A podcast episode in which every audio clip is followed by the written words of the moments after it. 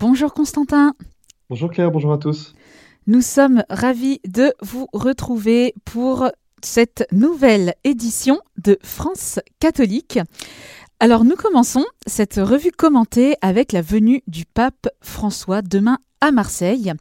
Le président Emmanuel Macron aura un tête-à-tête avec lui samedi.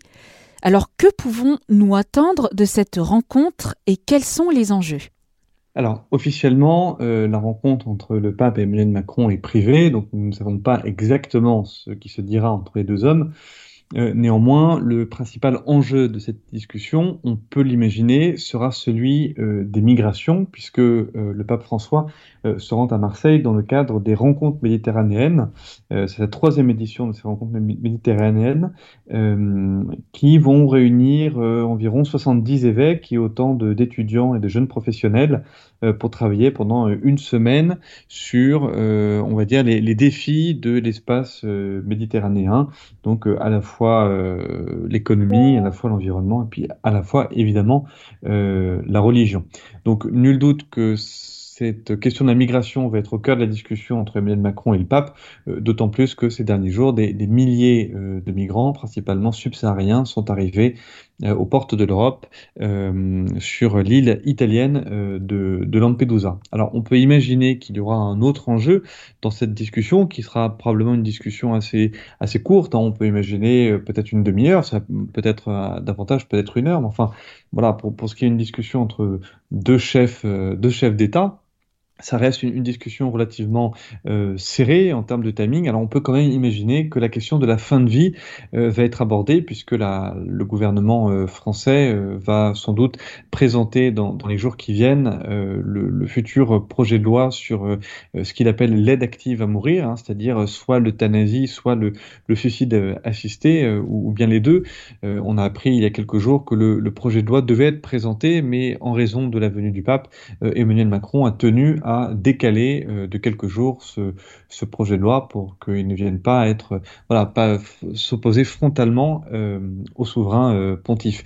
il faut dire que François est résolument opposé euh, à tout ce qui est euthanasie ou suicide assisté. Hein. Il avait, euh, par exemple, euh, écrit un, tweet il y a quelques mois en disant l'euthanasie et le suicide assisté sont un échec pour tous.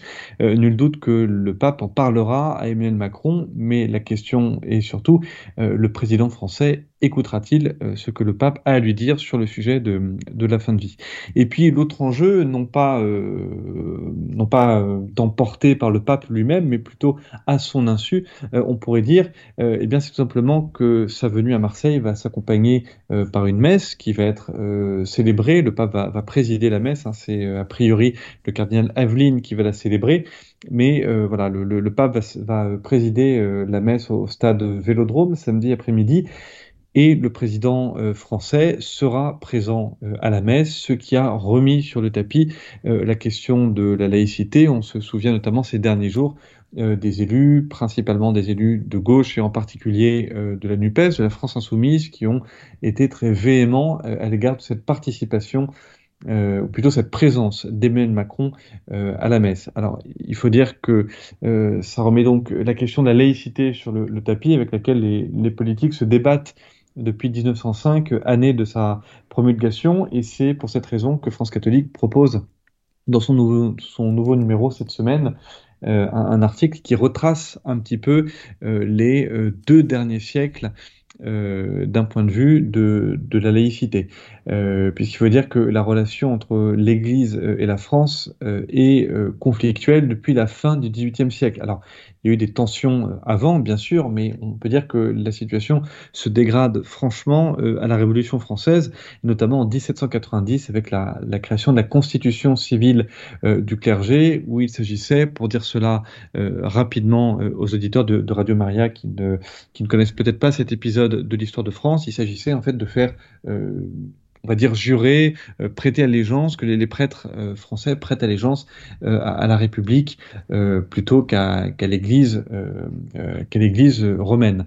Euh, les prêtres à l'époque, euh, donc les prêtres qui, jurent deviennent des, des, prêtres fonctionnaires. Ceux qu'on a appelés les prêtres réfractaires sont exterminés. Le pape n'a plus l'autorité sur le clergé français. Les curés et les évêques sont élus euh, par les citoyens français. bref, on voit que la relation entre la France et l'Église se détériore franchement. Et le Concordat vient réparer la blessure lorsqu'en 1802, Bonaparte reconnaît que la religion catholique, apostolique et romaine est la religion de la grande majorité des citoyens euh, français. Alors tout le 19e siècle euh, est marqué par un réveil euh, spirituel qui a pu se, déployer d'ailleurs dans le cadre du Concordat et ce réveil spirituel ne va pas laisser les, ennemis de l'Église indifférents. Et la fin du 19e marque même l'assaut des anticléricaux. On peut penser par exemple à Gambetta qui en 1877 a cette phrase assez célèbre quand il s'exclame Le cléricalisme, voilà l'ennemi.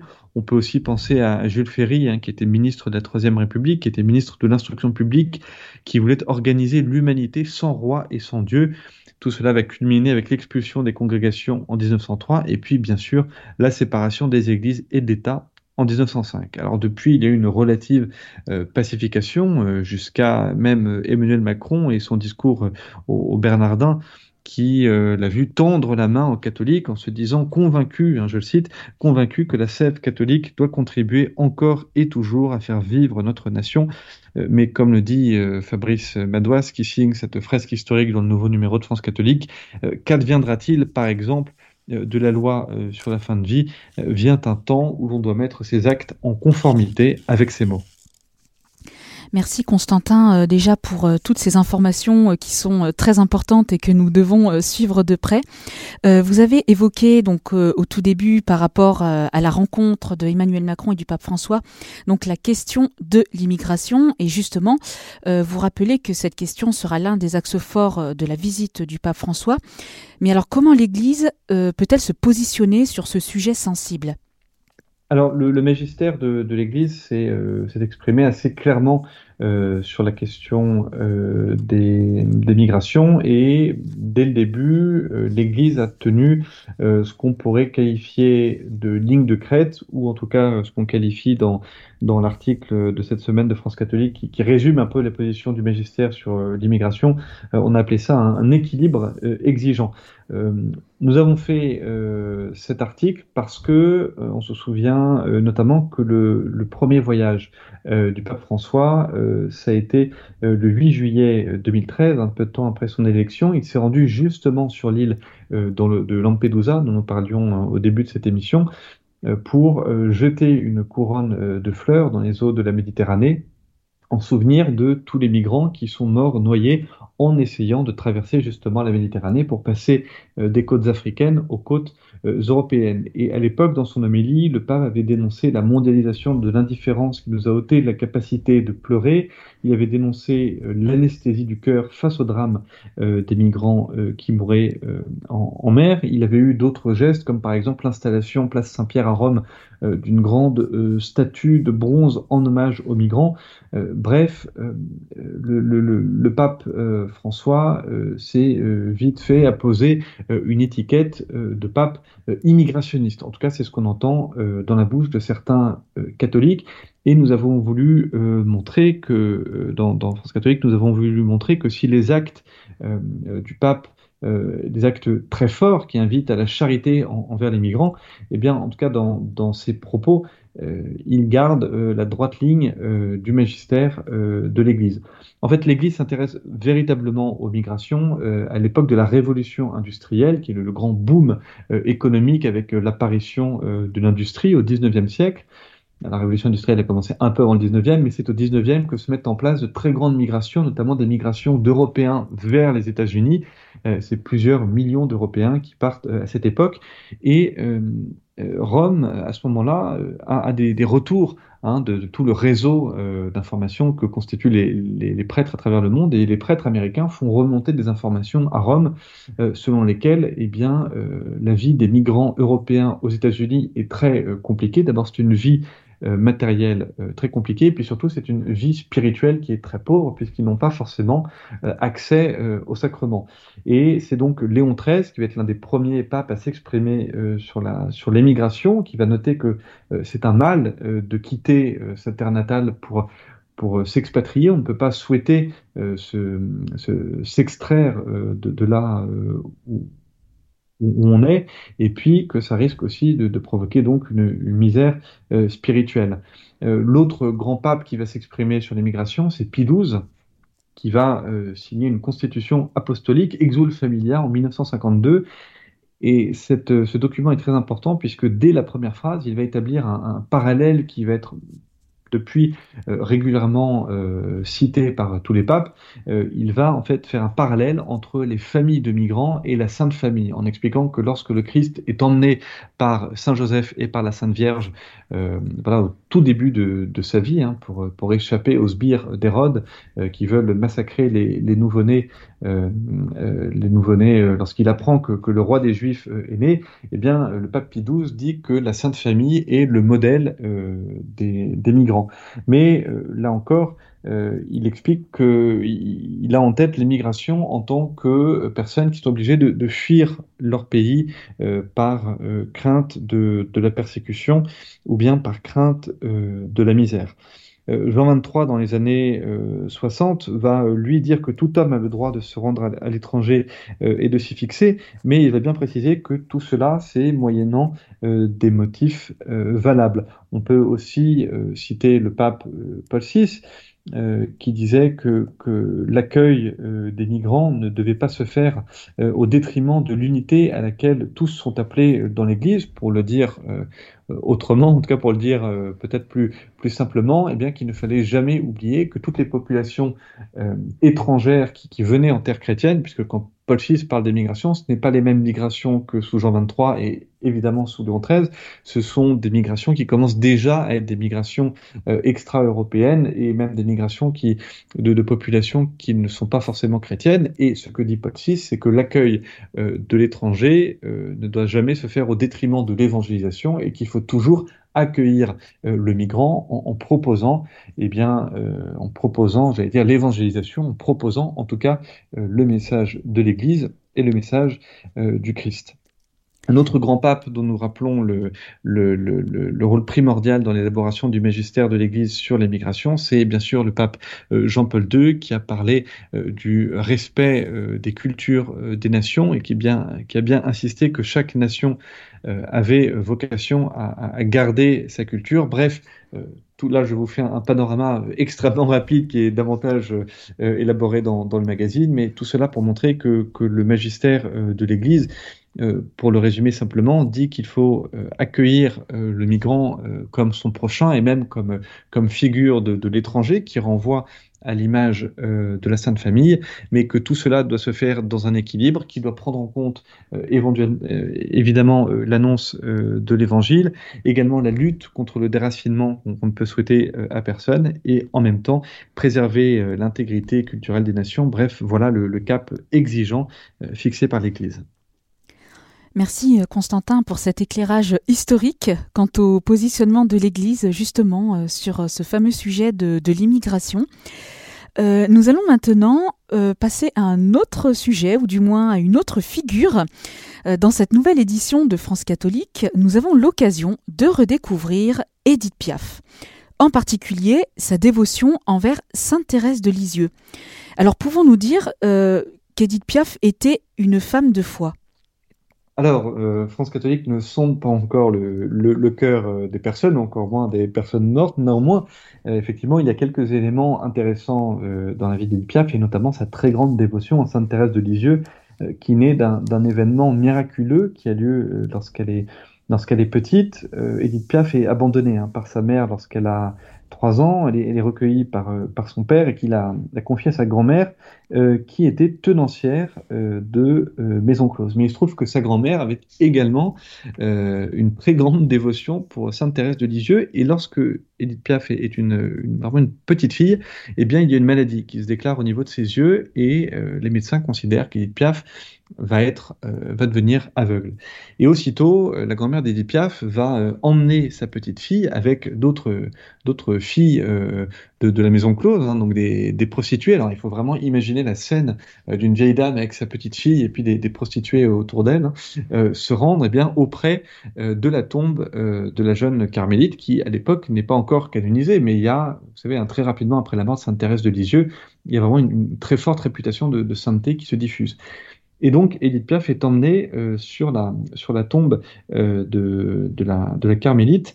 Euh, et il se trouve que quelques jours après s'être rendu sur la tombe de, la, de la jeune Thérèse, eh bien, Édith Piaf, la petite Édith Piaf, retrouve la vue.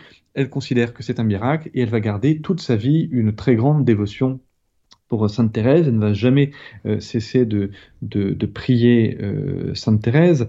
Euh, on dit qu'elle portait toujours du noir pour imiter le voile de carmélite de, Sainte Thérèse. elle, essayait de, vraiment garder, en vue la, gloire de Dieu et non pas la gloire humaine, justement euh, en, expliquant que lorsqu'elle a appris la canonisation de Sainte Thérèse, elle a compris quelle était la vraie gloire de Dieu et que c'était cette vraie gloire qu'il avait, euh, qu'il fallait viser. Euh, Edith Piaf nous raconte, Pierre Fesquet, hein, nous interviewons dans, France catholique, qui a écrit un, livre, une biographie d'Edith Piaf aux éditions Salvador il y a, Salvatore il y a quelques mois, eh bien raconte que Edith Piaf était également extrêmement généreuse et que cette générosité, eh c'est tout simplement comme le disait euh, la môme, euh, si Dieu m'a permis de gagner tant d'argent, c'est parce qu'il sait euh, que je le donne.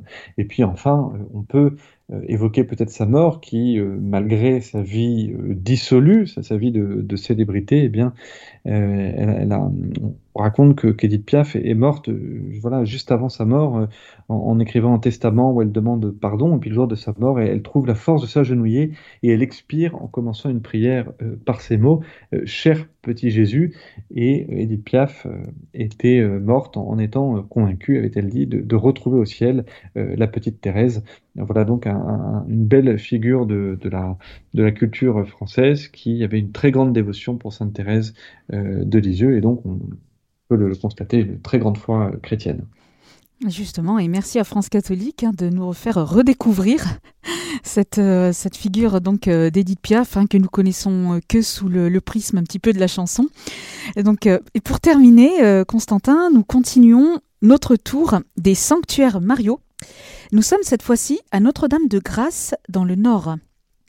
Oui, alors il faut euh, remonter au, 9e siècle, hein, ça se passe à Caestre, donc dans, dans le nord. Euh, au 9e siècle, eh bien, il y a euh, trois filles euh, d'un roi anglais, Edith, Elfrida et Sabina, qui se rendent en pèlerinage à, Rome, après avoir éconduit plusieurs prétendants qui cherchaient à les épouser.